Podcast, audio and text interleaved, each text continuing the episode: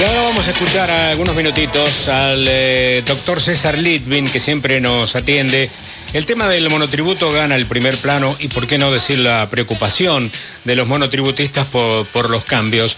Por eso le queremos pedir una, una, opinión y en tal caso una pequeña idea de cuáles son los puntos sobresalientes de estos cambios que van a tener los monotributistas. Doctor, ¿cómo le va? Buenas tardes. Soy Bravo desde Radio Continental. ¿Qué tal, Fernando? Un gusto saludarlo y felicitaciones por el Día del Periodista a todo el gran equipo que usted tiene. Bueno, sí, se lo traslado a los periodistas de, este notable equipo que tenemos aquí en Radio Continental. Yo hago tareas periodísticas, pero en mi esencia no soy periodista, pero no lo vamos a discutir ahora, doctor. Bueno, eh, el tema del monotributo, Fernando, es que afecta a mucha gente, afecta a más de 3.200.000 personas. Eh, y por el otro lado, eh, eh, los monotributistas tienen un efecto en la recaudación total del Estado, de recaudación de impuestos, no llega al 1%. Digo esto para ubicarnos de qué estamos hablando. El monotributista es un pequeño contribuyente donde se le da la facilidad de estar este, regularizado y en la formalidad desde el año 1998 como un régimen que nació simplificado y se fue complejizando. ¿Cuál es el problema? ¿Por qué hoy está en el candelero el tema monotributo? Bueno, porque hubo un atraso por parte del Poder Ejecutivo y del Poder Legislativo eh, en eh, generar las normas correspondientes que deberían regir desde enero de este año es así que eh, la ley que modifica algunos aspectos sustanciales del monotributo eh, y que debería tener vigencia, insisto, desde el primero de enero, recién fue sancionada el 8 de abril. El decreto reglamentario fue sancionado, fue publicado eh, la fiesta patria del 25 de mayo y la resolución de la FIP establece una serie de requisitos, condiciones y, obligaciones de pago, fue publicada el 31 de mayo, o sea, hace pocas horas. Pero ¿qué pasa? Eh, normalmente eh, el monotributo tiene que recategorizarse cada tiempo, cada periodo de tiempo, y la recategorización debería haberse efectuado a principios de este año y esa recategorización de acuerdo a la categoría que le corresponde puede originar en algunos casos un salto de categoría y ese salto de categoría genera una obligación de pagar una diferencia.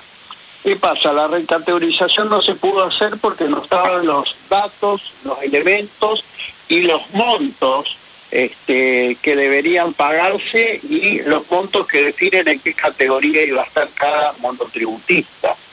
Eh, lo que, lo que tiene que saber hoy el monotributista es que puede entrar en la página la eh, ver eh, cómo lo ha categorizado de oficio el fisco y seguramente en muchos casos va a haber una deuda a pagar, deuda que en rigor de verdad es cuestionable teniendo en cuenta que si la normativa acaba de salir eh, y el contribuyente fue pagando el monotributo en enero, febrero, marzo, abril, incluso mayo, eh, lo que se cuestiona es que los nuevos montos deberían regir desde ahora, no hacia atrás con efecto retroactivo.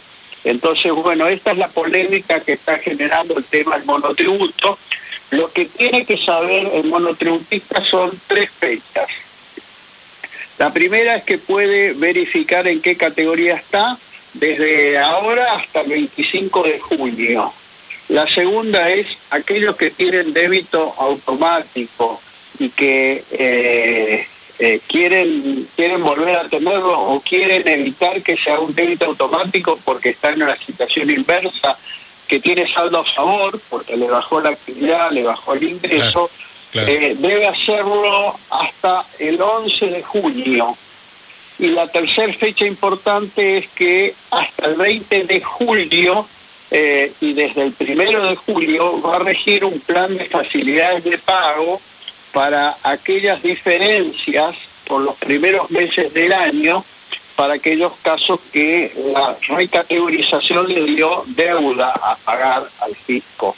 Y ese plan va a ser en 20 meses este, con una cuota mínima de 500 pesos. Pero el tema, insisto, es polémico porque este, eh, gran parte de la doctrina, entre los que me incluyo, consideramos que cuando el monotributista pagó en los distintos meses con la norma vigente en ese momento adquirió un derecho con efecto liberatorio y no se le puede cobrar con retroactividad un monto diferente. Claro, claro. Sí, sin duda alguna, desde el sentido común, digamos, uno haría este razonamiento, pero a veces el sentido común es el que eh, falta más y es el menos común precisamente de, los sentidos. bueno, eh, doctor, como siempre, muchas gracias, un abrazo grande de mi parte. ¿eh? Bueno, igualmente y que disfrute el día. Muchas gracias, muchas gracias. El doctor César Litvin, reconocido tributarista, a propósito de estos cambios en el monotributo, que sí que ha levantado una polvareda grande. Bueno, como lo dijo el doctor, ¿no? Son tres millones y pico de ciudadanos que están involucrados en este tipo de eh, impuesto.